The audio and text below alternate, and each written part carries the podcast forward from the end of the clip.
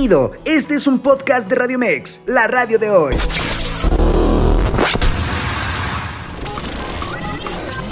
Información asertiva con temas del día a día. Esto es Zona de Expertos. Escucha Zona de Expertos, área de educación con la profesora Abigail Yepes. ¿Qué tal amigos de la radio de hoy? Para mí es un gusto saludarlos eh, el día de hoy, en este jueves. Ya eh, en mitad del mes de julio, la verdad es que el mes de julio se me está pasando rapidísimo y qué bueno porque ya estamos a punto de salir de vacaciones. Todos los que somos maestros, las mamás no creo que estén muy contentos, pero los maestros sí estamos muy felices de ya irnos de vacaciones, de descansar un poquito, de relajar la mente y sé que a todos los alumnos también ya les hace falta. Y pues bueno, este jueves de verdad tenemos un tema, les decía, muy interesante porque Hoy, el día a día, vemos el tema de las adicciones y la verdad es que vemos mucha información, existen muchas cuestiones y yo desde la primera vez que los escuché hablar, los escuché porque los escuché en conjunto, pero hoy tenemos la oportunidad de tener a uno de ellos eh, que es parte de una asociación que se dedica a la rehabilitación de jóvenes.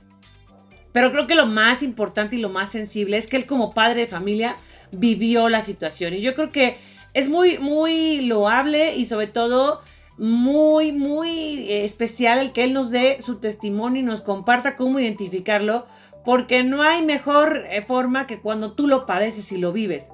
Porque aunque seamos especialistas, aunque nos dediquemos a las materias educativas, la verdad es que hablar de las adicciones no tiene a veces nada que ver con lo que se vive, con las etapas que vive. Y justamente hoy vamos a hablar de cómo cómo hablar de las de las adicciones en las escuelas, porque como maestros la verdad es que tenemos muy pocas herramientas, sabemos muy poco y desgraciadamente vivimos hoy en un ambiente muy pesado en donde detectar algún caso, alguna situación, pues se convierte en algo bien complicado, ¿no? En algo que hasta está en riesgo tu propia vida. Entonces, vamos a dar la bienvenida Eric, muchas gracias por, por, aceptar esta invitación.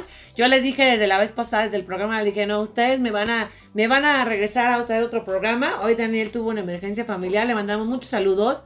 Pero bueno, yo sé que mandó un gran representante y sobre todo con este tema, que cuando me decía, oye, ¿cómo ves? Vamos a identificar las etapas que pasan, ¿no? ¿Cómo darnos cuenta? Porque la verdad es que vivimos con los ojos tapados ante esta realidad. Así es que Daniel, bienvenido a tu programa. Muchas gracias, Abigail. Te agradezco mucho el espacio este, y un saludo a tu auditorio. Como ya mencionas, bueno, mi nombre es Eric Cedillo, soy eh, papá de una persona que tiene eh, la enfermedad de la adicción. Yo quisiera comenzar eh, comentando que hablar de adicciones necesariamente es un tema que se, está relacionado con hablar de la salud mental. ¿okay? Actualmente ya ah, la enfermedad de la adicción está clasificada como un trastorno por consumo de sustancias, así como hay trastorno de bipolaridad, trastorno de esquizofrenia, trastorno de déficit de atención. Ahora también tenemos ya clasificado como un tema de salud mental el trastorno por consumo de sustancias. Eh, en esencia, eh, yo quisiera comentarles, y esto es desde mi mi camino que he transitado a través de eh, la experiencia que hemos tenido con mi hijo, eh, que es la persona que actualmente tiene la enfermedad em, como tal, ¿no? como la adicción. Porque también es bueno, entre paréntesis, comento que los adictos eh, cohabitan en un ambiente o en un sistema familiar que ya está afectado, que también está enfermo. ¿no? Entonces, no nada más se enferma la persona, eh, el adicto, sino que también la familia entra en un juego de codependencia que también es dañino, eh, quizás en una eh, igual proporción que la sustancia. ¿Ok? Que, pues, es importante mencionar. Ahora, las etapas del consumo como tal, creo que es importante mencionar que como papás nos vamos a enfrentar a que nuestros hijos, que quizás muchos de nosotros como ya, ya como adultos, pero en nuestra etapa de crecimiento, de adolescencia, hacia la etapa de adultos jóvenes, también tuvimos la experiencia de enfrentarnos o toparnos con la sustancia, sea esta la que. Generalmente, la primera sustancia con la que un adolescente tiene contacto es el alcohol como primera instancia y después el cigarro, puede ser este, en sentido opuesto, pero esa es la sustancia, ya estamos hablando, aunque el alcohol es una droga lícita que está regulada por la ley, no deja de ser una sustancia que también altera el, estado de conciencia de las personas. Entonces, no es, eh, es muy probable que nuestros hijos, en el transcurso de su adolescencia, este, previa a ser mayores de edad, tengan contacto con la sustancia. Y aquí entra el tema de la salud mental también, porque eh, si en el caso, por ejemplo, la experiencia nuestra, eh, previo al consumo, nuestro hijo tenía un eh, TDA, que es un trastorno por déficit de atención, que no fue detectado desde niño. Entonces, él tenía este, este tema del TDA, más un tema aparentemente de depresión en algún cierto grado, que tampoco se detectó, y que esto hace que las personas que tienen el TDA y que tienen un tema de, depresión son personas hipersensibles. Entonces hay una parte de la psicología que le llaman MATEA, ¿sí? en la que, eh, por sus siglas, eh, el, el, adicto, o bueno, la persona que tiene estos trastornos, como son hipersensibles, una persona que tiene miedo, una persona normal como nosotros, siente miedo, estas personas hipersensibles sienten pánico, ¿ok? Si sientes alegría eh, de manera regular o normal, tú vas a sentir eh, euforia y así te vas con cada una de las eh, de las de los estados de ánimo, ¿no? Pues la tristeza, este, etc. entonces, y estas personas transitan por estados de ánimo sumamente exagerados en su sentir, este sentir hay dos maneras de, verlo o de percibirlo. La manera externa, los que eh, eh, externan esa emoción, ¿ok? Y los que lo viven de manera interna. En el caso de nuestro hijo ya teníamos el trastorno en déficit de atención no detectado, porque también hay, hay ciertos espectros que se tienen que analizar el que tiene hiperactividad y el que no tiene hiperactividad, o más bien la hiperactividad es muy baja. Entonces, ese es el, TDA más difícil de, detectar, ¿ok? Y en el tema de la depresión, bueno, pues un niño deprimido no necesariamente es aquel que está llorando, porque si está de manera interna, sin, manejando o, tratando de llevar sus emociones, que son, que son ellos hipersensibles, pues no lo vas a notar. Tú puedes ver a una persona que tal vez está sintiendo muchísimo pánico, muchísimo miedo, eh, se está muriendo de tristeza por dentro, pero por fuera su cuerpo tú lo vas a ver normal. Entonces, ese tipo de personas eh, es, eh, es muy delicado que sí o sí se van a encontrar con la sustancia, sea la que sea lícita o ilícita, y por un proceso natural de crecimiento del ser humano van a tener deseos de experimentar.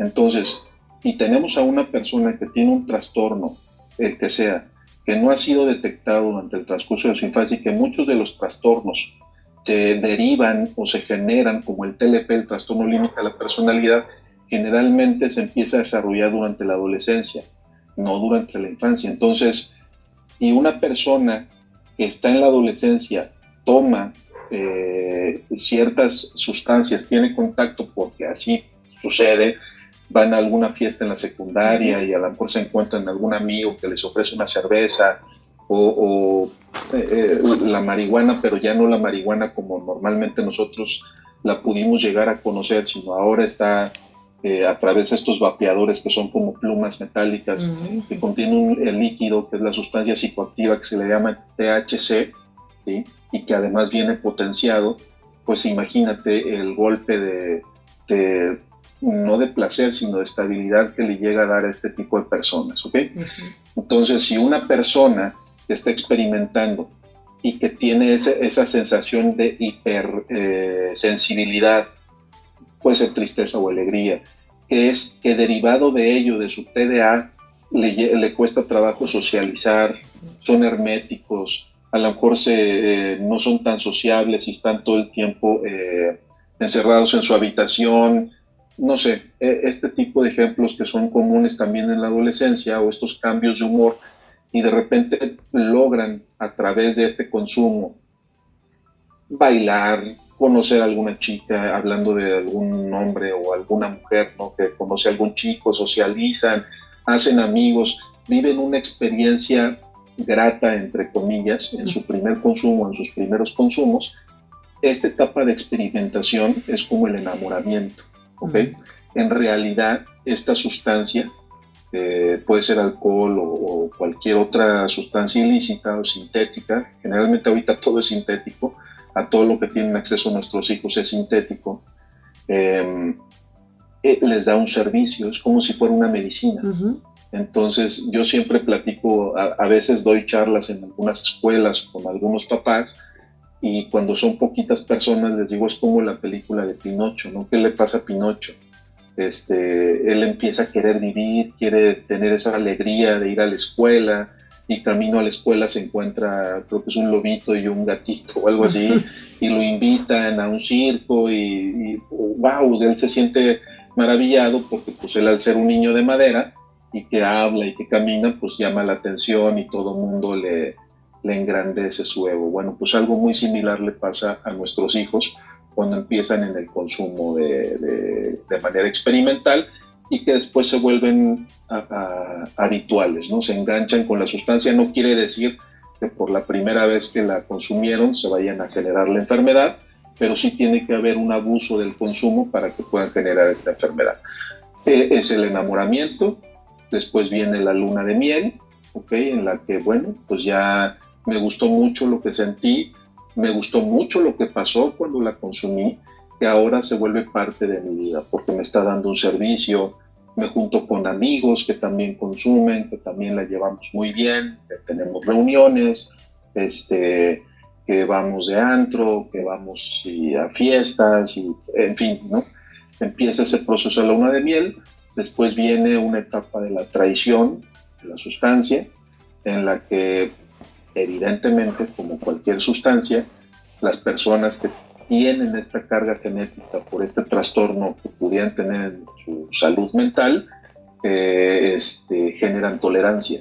Entonces, aparte del efecto químico que, que, producen las sustancias que generalmente atacan los neurotransmisores de la dopamina, este, pues tu cerebro deja de producir dopamina. Entonces, ahora tú se la estás proveyendo a través de la sustancia. Y por mencionar un ejemplo, ¿no? Si a lo mejor este, sacar un 10 en la escuela te causa, voy a decir un número, ¿no? 10 nanómetros de dopamina este, a nivel eh, cerebral, a lo mejor un cigarro de marihuana o este THC, que en muchas ocasiones ya viene potenciado hasta el noventa y tantos por ciento de, de esta carga del THC, que es la sustancia psicoactiva de la cannabis, pues a lo mejor te lleva a 600 nanómetros. O sea, es muchísimo, es un pico de placer muy alto.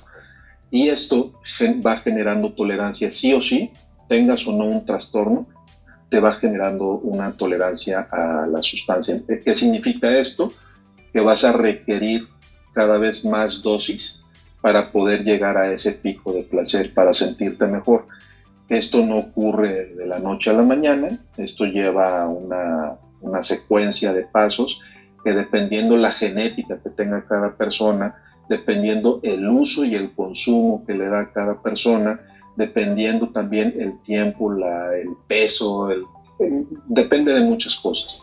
No todos van a pasar por el mismo tiempo, pero sí, este, tarde o temprano, eh, esta, esta, este consumo va a generar la tolerancia a la sustancia, lo que va a influir en, aumentar la dosis y cuando se aumenta la dosis también vas a generar tolerancia de manera más rápida, vas a querer potenciarlo con la combinación de otras sustancias, generas tolerancia, después se te van a pasar las cucharadas y vas a tener picos de euforia, los vas a querer bajar con drogas que te dan hacia abajo y, este, y entras en una espiral en la que yo siempre lo menciono también como una línea muy tenue. Todos hemos conocido a alguna persona que a lo mejor toma demasiado, ¿no? Y que, pero trabaja, estudia o hace las dos cosas, está casado o tal vez es estudiante, no sé. Tiene una vida muy funcional, ¿no? Y, pero abusa del consumo. Todos los fines de semana se pone muy mal con el alcohol, hablando en este caso únicamente del alcohol, pero también el alcohol genera, genera esa tolerancia, además de que afecta a otros órganos internamente. ¿no? Si esta persona eh, hay una línea muy tenue en nuestro cerebro que se cruza y una vez que se cruza esa línea, generas dependencia en la sustancia. ¿Qué significa eso? Que ya no vas a poder este, regresar de ese camino que cruzaste para decir, ok, si ya no tomo, ya no quiero nada, o sea, no quiero volver a tomar. No, ahora vas a requerir tomar porque ya generaste la dependencia, has generado la enfermedad y es una línea muy tenue. Obviamente esto viene con el, con el abuso del consumo de cualquier tipo de sustancia o de varias sustancias. Entonces muchas veces en el proceso en el que esta persona está consumiendo, pues eh, la familia no nos damos cuenta o no lo dimensionamos el camino en el que va nuestro hijo, eh, que cada vez está creciendo su consumo. Eh, y una vez que se cruza esa línea, ya no hay marcha. Ya no hay regreso. Mira, vamos a una pausa. Esta persona, Antes, perdón que te interrumpa. Vamos a una pausa comercial y regresamos porque el tiempo en la radio se nos pasa muy rápido. Vamos a una pausa comercial y regresamos aquí a Radio Mex, la radio de hoy.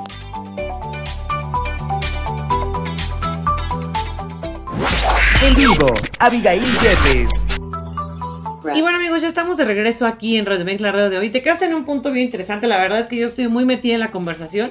Hoy estoy callada, por lo general hablo mucho, pero hoy estoy callada porque estoy muy metida en la conversación, mi querido público. Solamente recordarles que nos sigan a través de nuestras redes sociales www.radiomex.com.mx. También estamos en Facebook, Twitter e Instagram como Radio Mex. Abigail Yepes en Facebook, Abi Yepes en Instagram. Y bueno, en TikTok también subo parte de esos programas. Los voy subiendo a TikTok con algunas de, eh, pues, de los consejos o de los tips que la verdad hoy nos deja. Y fíjate que, Eric, estabas ahorita que te interrumpí antes de irnos a la pausa comercial en algo bien interesante, ¿no? Una vez que se empieza ya no hay marcha atrás. Pero además de que ya no hay marcha atrás, a veces desgraciadamente yo en mi cabeza estaba pensando muchas de las situaciones, ¿no? Porque a veces decimos, bueno, ¿cómo un niño puede caer en depresión, ¿no?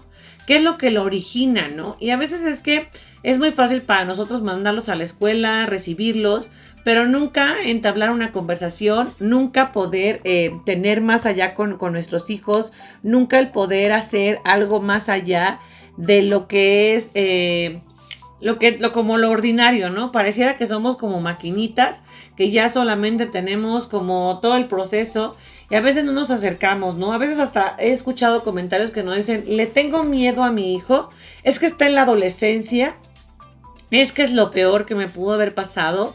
Y yo creo que en esas líneas como tú dices tan delgadas que se rompen, también en el ejemplo, porque fíjate que ahorita que tú decías algo del alcohol, a veces se nos hace tan fácil como adultos decir, pues que se eche una cerveza, que se va a tomar con los amigos, ¿no? Y no está mal, no quiere decir que lo estamos satanizando ni nada por el estilo, pero qué importante es esta situación de hacer el hincapié y de ser conscientes de la puerta que estamos abriendo.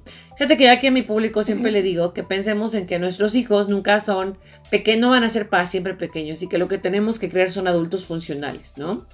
Y hasta qué punto a veces esta funcionalidad no, desgraciadamente la traspolamos a, a como eso, ¿no? Que tome, que le eche un traguito, está chiquito, pero qué importa, ¿no?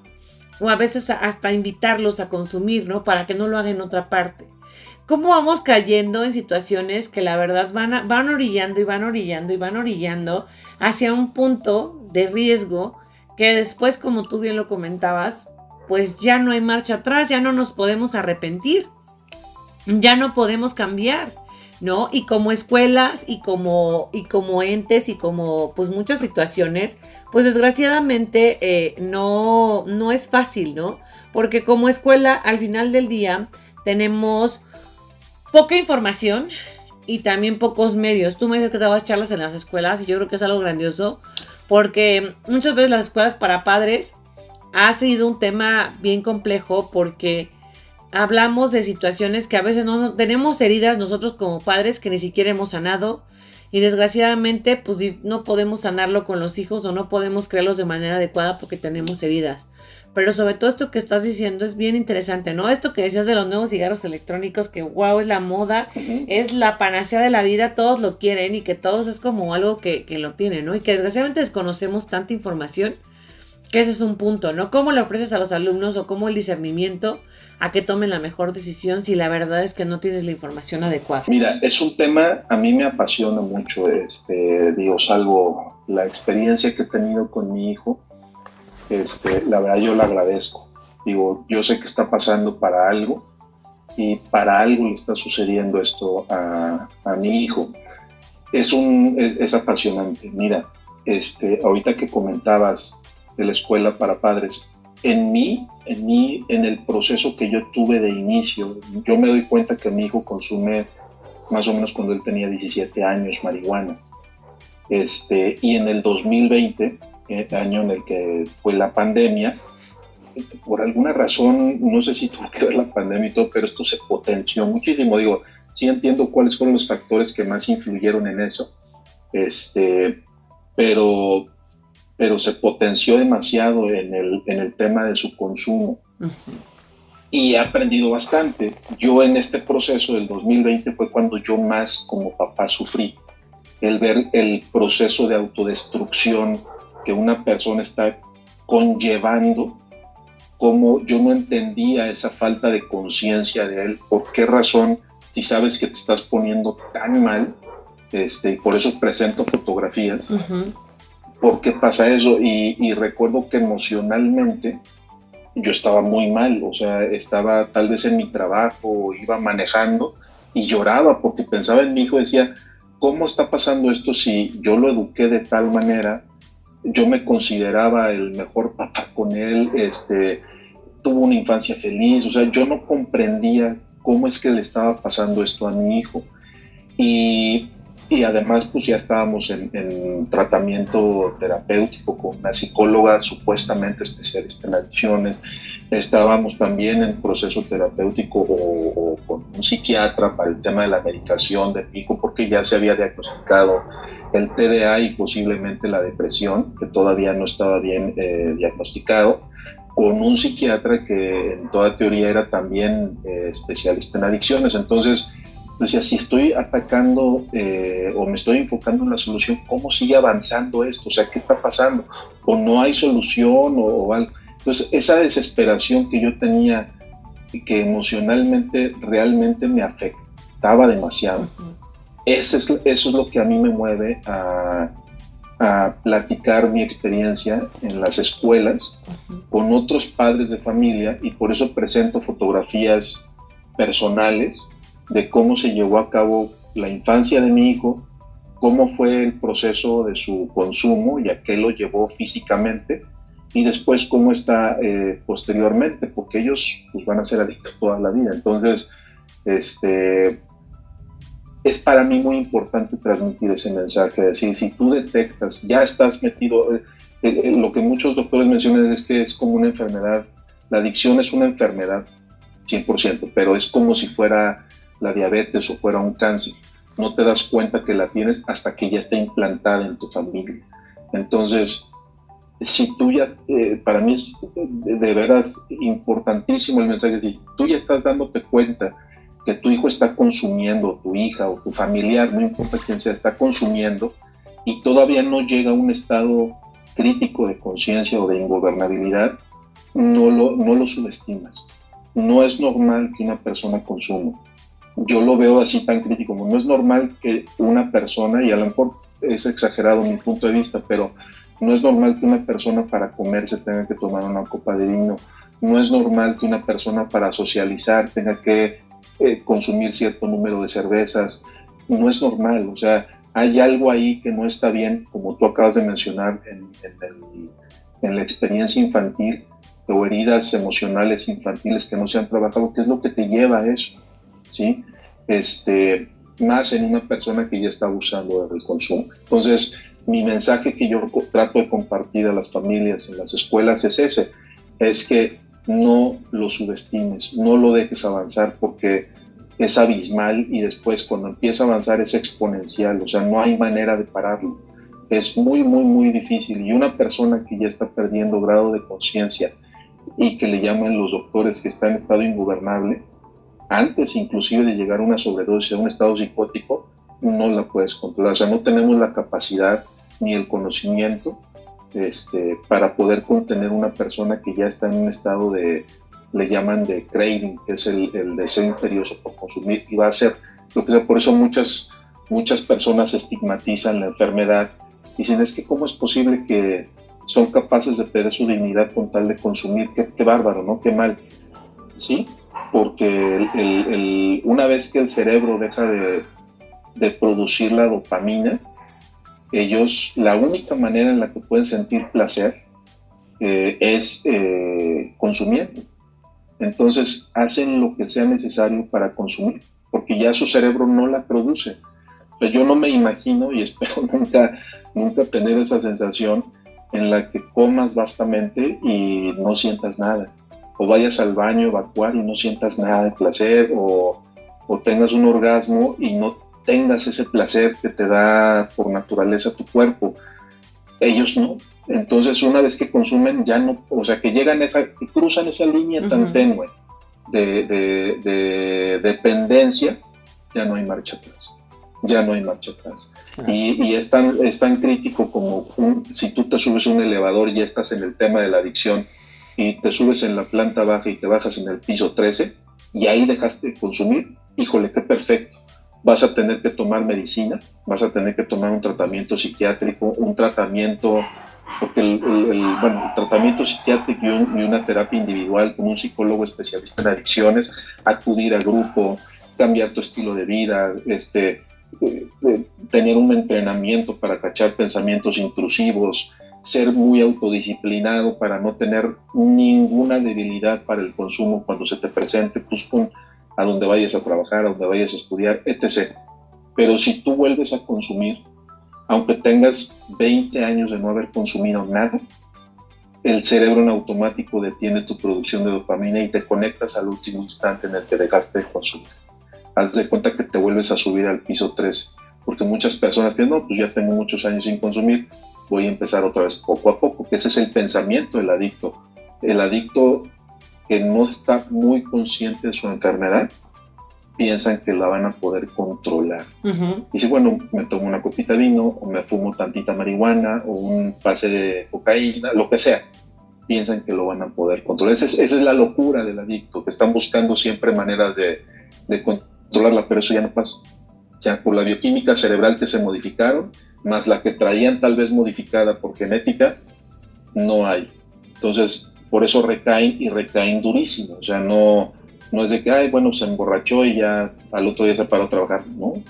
A una vez que, se, que empezaron a, que ya recayeron, ya no hay manera de parar, se van como gordo en o sea, ya es este alcohol, marihuana, cocaína, benzodiazepinas, lo que sea, y van a hacer lo que sea para seguir consumiendo, porque ya se les detuvo otra vez la, la creación de, dopaminas, que dentro de las sustancias digamos que es la, que genera el placer de manera más rápida y además con la misma tolerancia de antes. Entonces, por eso no es paulatino otra vez la recaída, es de 0 a 100, porque ya tu cerebro dice, ah, ya me la vas a volver a dar, perfecto. El cerebro no sabe si es pasado, presente o futuro. Entonces, inmediatamente se detiene y por eso te vas como si hubieras, como si ayer hubieras acabado de, de consumir. Entonces, es un tema muy, muy fascinante y muy delicado. Claro, sobre todo porque, bueno, ahorita lo que estás diciendo, fíjate que es algo bien interesante, ¿no? Porque, ¿qué pasa? O sea, yo me pongo a pensar ahorita que estás diciéndonos, ahora que, bueno, ya no lo detectas, como dices, es difícil que los logres sacar. Pero, ¿qué pasa? ¿Qué pasa con esta familia? ¿Qué pasa con el entorno? Porque muchas veces van a la escuela, o sea, como tú dices, actúan como personas, no me gusta la palabra normal porque no, la, no me gusta ocuparla, pero pues como la cotidianidad, ¿no?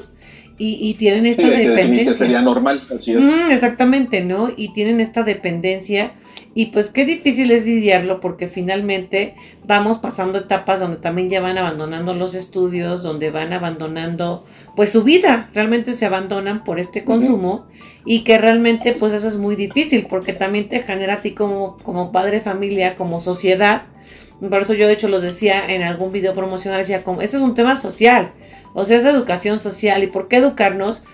Porque hoy he descubierto que la educación es, conocer de los temas. Educarte es tener la información adecuada de lo que está sucediendo. Si tú no tienes una información de algo que, que definitivamente no tienes la menor idea, pues desgraciadamente lo desconoces y por ignorancia, pues a veces cometemos muchos errores, ¿no? Porque a veces por ignorancia nos lleva por caminos que no tienen que ser y que al final del día, pues bueno, son etapas difíciles, lo que tú nos estás diciendo, ¿no? Sea, esto que el cerebro ya no genere la dopamina y que como tú bien lo dices, ya no tenga sensación de nada más que a través de las drogas, pues es algo bien complicado. ¿Por qué? Pues porque evidentemente ya, va a ser un conflicto, ¿no? Más en jóvenes, ¿no? Son algunos, son algunos de los efectos. Por ejemplo, los picos de placer son tan altos, dependiendo del tipo de sustancia y la cantidad que se, se metan, pero esos picos también son para abajo.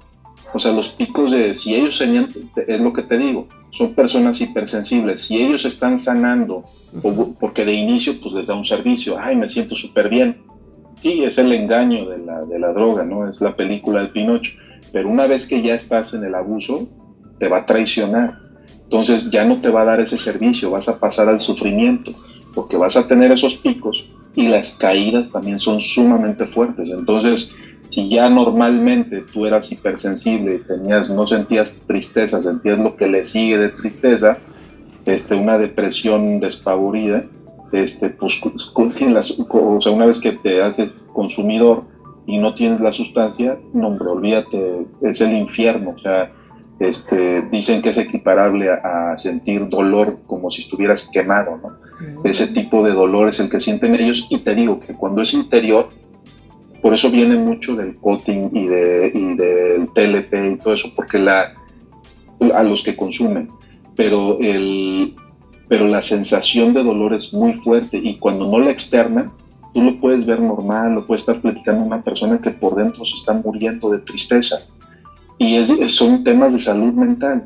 Entonces, si esto no fue detectado de inicio y no lo supo externar desde, desde que era niño ya consciente, a los 8 o 10 años, oye, me siento mal, este, necesito, me siento muy triste o algo, porque es normal que un niño no tenga esa capacidad de discernir, no sabe lo que le está pasando, hasta que llega a la adolescencia y descubre que tomándose un chocho o teniendo la ingesta de alguna sustancia, pues se sintió muy bien, se le quitó ese dolor, pues no lo va a decir, pues se siente bien, ¿no? Entonces es peligrosísimo por esta situación. Cabe mencionar también, no todas las personas que generan la adicción tienen un trastorno previo al consumo, en su gran mayoría sí, pero hay personas también que transitan por una infancia de dolor, ¿sí? con situaciones muy lamentables familiares, que también la sustancia les da ese alivio funciona como una medicina, a olvidar los problemas que tengo en mi casa, y como, como le pasa a muchas personas, pero son los mínimos. O sea, sí hay personas que generan la adicción porque por necesidad de tragedia llegaron a la sustancia como cualquier persona y esa sustancia les ayudó a olvidar toda esa humillación, todo ese abuso que sufrían en su casa este, y les dio ese, ese placer momentáneo, ¿sí? Pero no todos son así.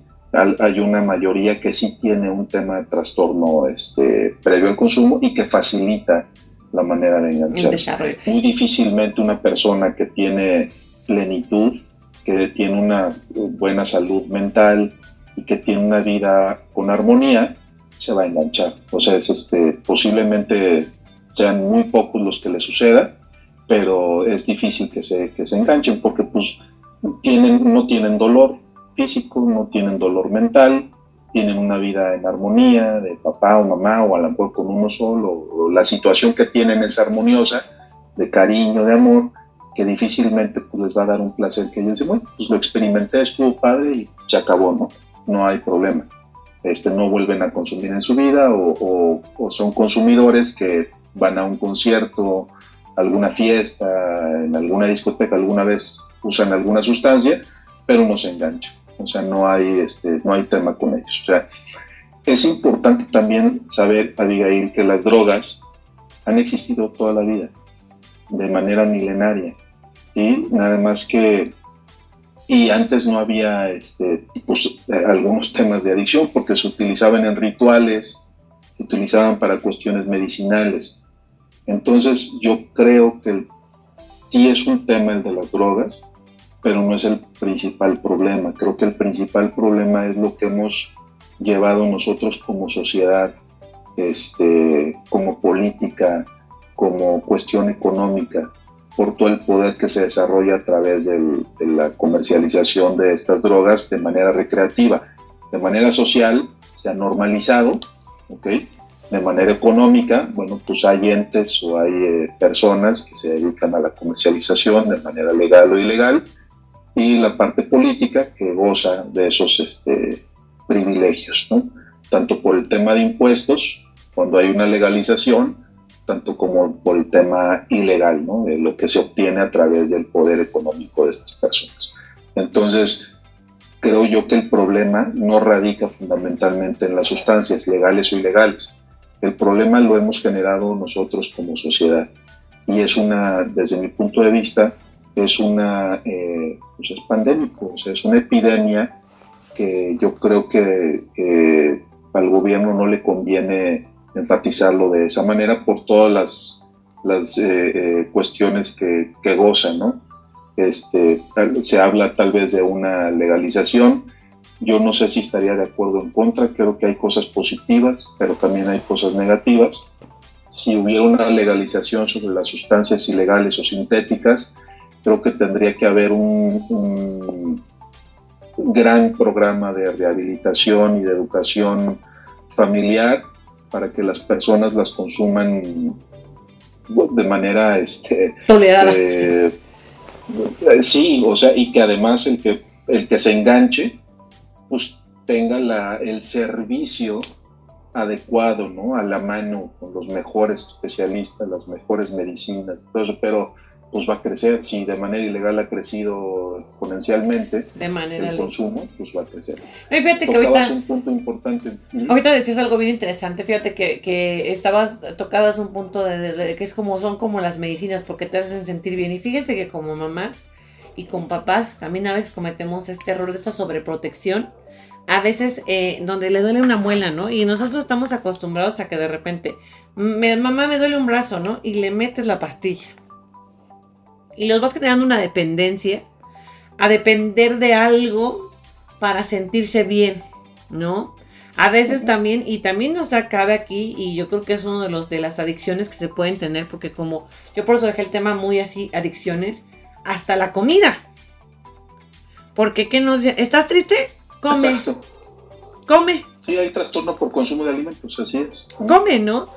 ¿Y por qué tienes que volverte dependiente de algo cuando exactamente yo también, bueno, yo también como esto en pro y en contra de si se legalizara?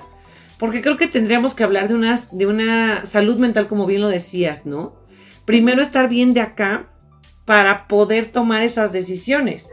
Porque si tú no estás bien de acá, te vas a enganchar y va a ser muy difícil y te puede llevar hasta la muerte. Entonces, evidentemente, no todos los individuos son capaces de hacerlo.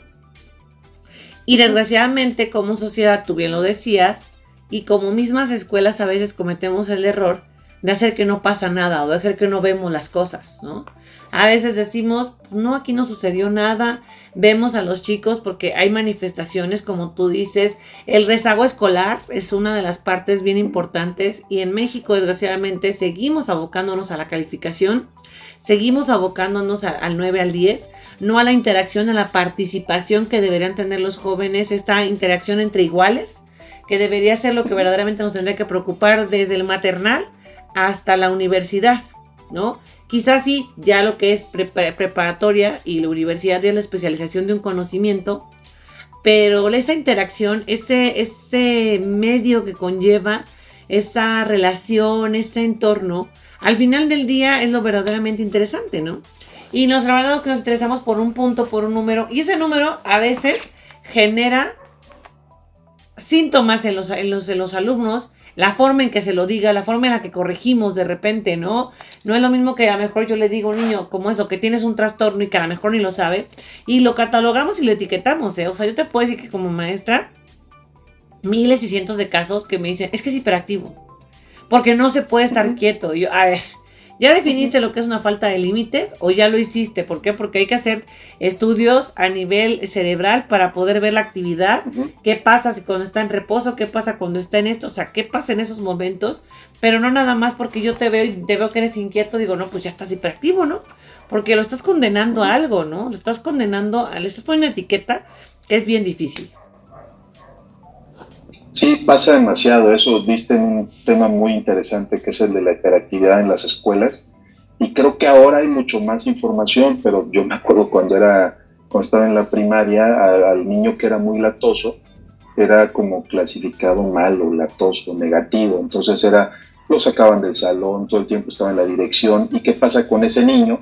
Cuando llega a la adolescencia y tiene contacto con la sustancia, pues se van agrupando con otros que se van sintiendo también como malos y generan eh, la adicción. El, problema de los trastornos, en específico el TDA, habla de es cinco veces más susceptible a engancharse con alguna sustancia. Porque el, el, pensamiento de una persona que tiene TDA, de un niño principalmente, es que es como si estuvieras escuchando 100 estaciones de radio al mismo tiempo. Por eso va aquí, para allá, para allá, para allá, para allá. Le cuesta mucho trabajo enfocarse. Cuando llega con una sustancia, es como si de repente de 100 estaciones ahora escucha una. Entonces, pues imagínate la sensación que tiene decir, wow, ¿no? Me siento perfecto. Bueno, no lo, no lo externiza así, ¿no? claro, pero, pero, se, siente bien, hubo fútbol, lo incluyeron, participó en la clase, socializó, este... Pudo lograrlo. Le fue súper bien, así es. Entonces durmió bien, se levantó, no sé, se volvió, eh, vio un estilo de vida distinto, a eso es a lo que me refiero, de, distinto y positivo de inicio. Es a lo que me refiero que la sustancia muchas veces es un servicio el que les da a las personas, o se sienten bien. De momento. Este, de momento, si es por algún tiempo va a ser así, este, y si ellos abusan de ese consumo, pues van a tener que cruzar esa línea de la que después de manera inconsciente no saben a lo que se están acercando o aproximando.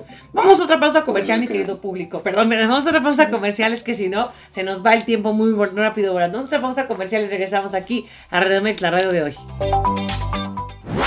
En vivo, Abigail Jeffes. Y ya estamos de regreso aquí en Radio Mex, la radio de hoy. Y bueno, pues ya estamos con ese tema de cómo prevenir las adicciones en las escuelas. Y la prevención, pues evidentemente también empieza en casa, no solamente en la escuela, en el entorno que vive el niño. Si bien es importante lo que estamos mencionando, porque muchas veces ahí se le cuelga la etiqueta porque el niño tiene algún tema que no de que desconocemos o que a veces no es tan notorio, pues bueno, también lo importante es que en casa estemos muy al pendiente. Y como ya lo decía Eric, pues también en el tema de cuando tienen un, trastorno, cuando tienes a tu hijo te dice un Asperger, un TDAH, tienen un, trastorno autista, pues estar muy pendiente porque si son vulnerables o son sensibles a un tema de adicción, pues obviamente hay que estar más al pendiente de lo que parecía normal. Pero aún en la, en la normalidad tenemos que estar pues muy abiertos a la información Realmente es que creo que el desconocimiento nos lleva a tomar decisiones equivocadas, a veces como padres y como lo decíamos ahorita, la salud mental.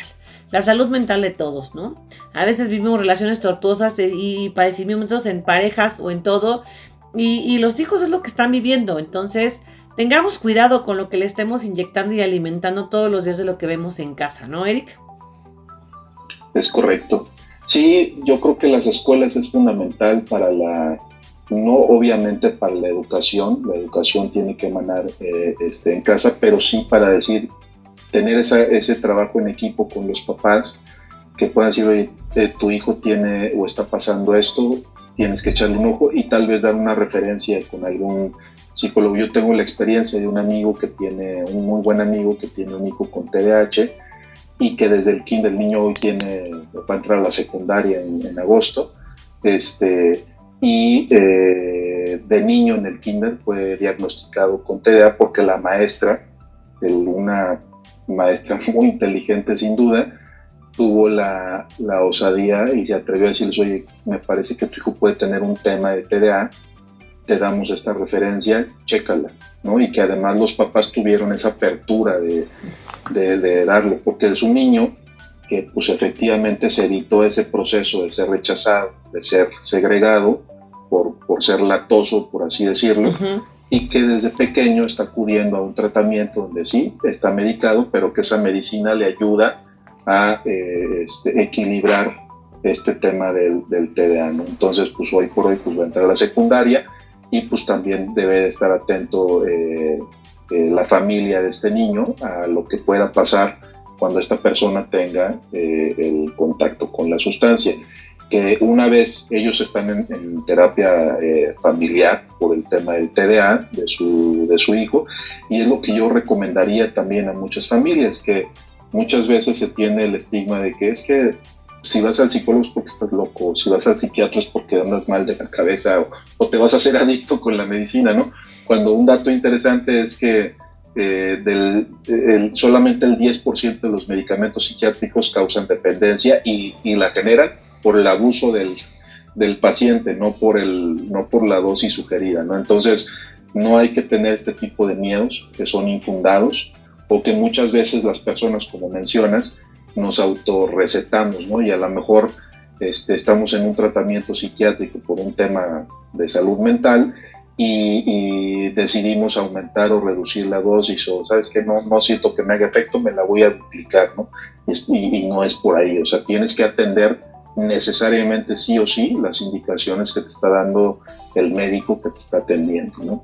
Claro. Yo, yo recomiendo generalmente, este, siempre recomiendo que si vas a visitar un psiquiatra, aunque no seas adicto, tenga este, esta educación o esta expertise en, adicciones, ¿no?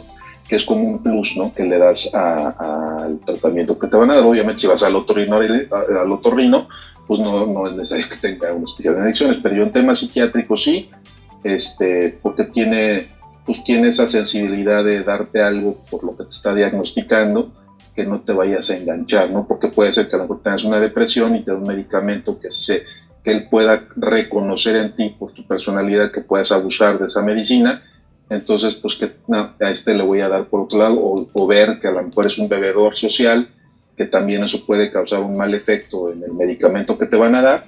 Entonces, pues sí es importante que mejor sea una persona que tenga el expertise en las, en las adicciones o adictólogos, ¿no? Claro. Y como tú lo acabas de mencionar, aquí se trata de hacer equipo, de cerrar esos círculos para que puedan tener un mejor desarrollo. Porque, insisto, tenemos que pensar en que tenemos que ser adultos funcionales. Y el adulto funcional no es aquel que usted termina la carrera, termina el título. No, adulto funcional es aquel que siente cómodo con su vida aquel que se siente a gusto en el entorno donde está y sobre todo lo que acabas de decir de los psicólogos, a veces mandamos a los chamacos al psicólogo y los primeros que tenemos que ir somos nosotros, porque a veces la vida pesa y es normal que la vida nos pese, ¿no? Yo ayer justamente le subí un video en mis redes sociales, les decía, amanecí rara, o sea, hay días en que no te sientes esa fabulosidad que tienes en la vida. Hay momentos, hay días en los que no lo sientes, ¿no? Y se vale y se puede. Y si dura más de, de un días, pues también chécate, también es como cuando vas al médico, ¿no? O sea, ah, normalicemos como tú bien lo dices, normalicémoslo como cuando visitas al médico y dices, híjole, ya llevo como unos 3, 4, 5 días, una semanita, dos semanas, en donde no me hallo, o sea, donde a lo mejor estoy irritable, donde tengo que ir a lo mejor a platicar con alguien, salir un poco, entenderlo, porque a veces lo normalizamos, vivimos, normalizamos cosas que no deberían ser normales y las que deberían ser normales las hacemos como que wow, ¿no? O sea, es algo extraño. Y de verdad es como ir al médico, ¿no? Mi queridísimo Eric, ¿dónde te podemos encontrar para que nos puedas decir? Porque nos quedan cuatro minutos de programa. Entonces, ¿dónde te podemos encontrar? Eh, ¿Dónde podemos buscar también a la Fundación Akasha para que los chicos puedan? Porque si alguien sabe, yo sé que cuando van a escuela para padres, yo sí los conocí en la escuela de mi hijo, fueron a dar una plática y pues bueno, mucha gente a veces también le da pena, temor de hablar el tema porque pues es algo complicado, no es algo fácil, la verdad. Sí, no, es un tema que se pueda conversar eh, de manera directa, pero sí causa, una vez que las personas se aperturan o tienen la mente abierta, causa muchísima este, duda, este, porque pues nadie quiere que sus hijos, en este caso hablando de las escuelas, pues tengan ese contacto o esa mala experiencia, ¿no? Como familia. Mira, yo siempre doy mi celular. Mi celular es con clave de Monterrey, yo estoy en la Ciudad de México y también voy y vengo, pero es 81 83 96 52 13, 81 83 96 52 13 y me pueden encontrar en Facebook como Eric Cedillo, Eric con CK y Cedillo con C. Y nosotros tenemos una clínica de rehabilitación en el Estado de México, aquí en Bosques del Lago, en Cuautitlán, Izcalli. Y si me permites, pues voy a dar el teléfono de la clínica, que es 55 44 34 21 98. Repetimos, 55 44 34 21 98. Ese es el teléfono de la, de la clínica. Estamos ubicados en Bosques del Lago, Boquitlán Izcalli. Ahí estamos en conjunto con Daniel Hijosa. Él es el fundador de la, de la clínica de rehabilitación en adicciones en general. ¿no? Entonces, pues no me queda más que agradecer por el espacio, Abigail. Este, te agradezco con el corazón y pues bueno, este, aquí estoy para servirles y cualquier duda, pregunta, no, no, eh, me pueden mandar WhatsApp y con mucho gusto eh, platicamos.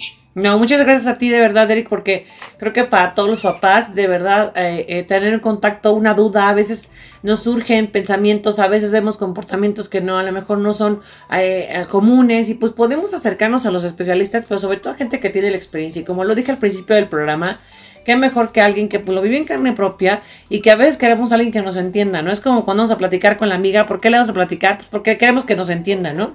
Hablamos mal del marido porque decimos, pues que nos entienda, ¿no? Que también a lo mejor no le va bien en la vida, pero sobre todo con ese tema que es fundamental, porque como lo dijimos a lo largo del programa, adicciones hay muchas. Tengamos cuidado de caer en una de ellas porque desgraciadamente pues esto trunca muchas vidas y puede llegar hasta la muerte. Les cambia la vida por completo y como lo dijo Eric, una vez que se inicia, ya no se puede parar, no se puede regresar.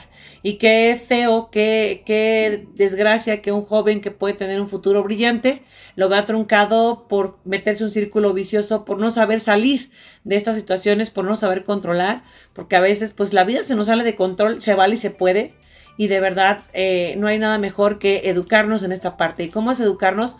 Tener el conocimiento, conocer qué pasa, qué sucede. Así es que recuerden que nuestro programa se retransmite hoy a las 9 de la noche y que también tenemos en iHeartRadio, en Spotify y en iTunes tenemos el podcast. Por si usted se lo perdió la primera parte o no anotó los números, no se preocupe, los puede encontrar también en nuestras redes sociales www.radiomex.com.mx.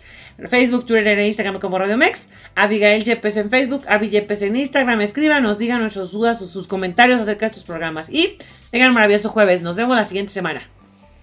Gracias, Eric. En vivo, Abigail Yepes. Escúchanos las 24 horas del día, los 365 días del año por www.radiomex.com.mx. Gracias por acompañarnos. Esto fue un podcast de Radio Mex, la radio de hoy.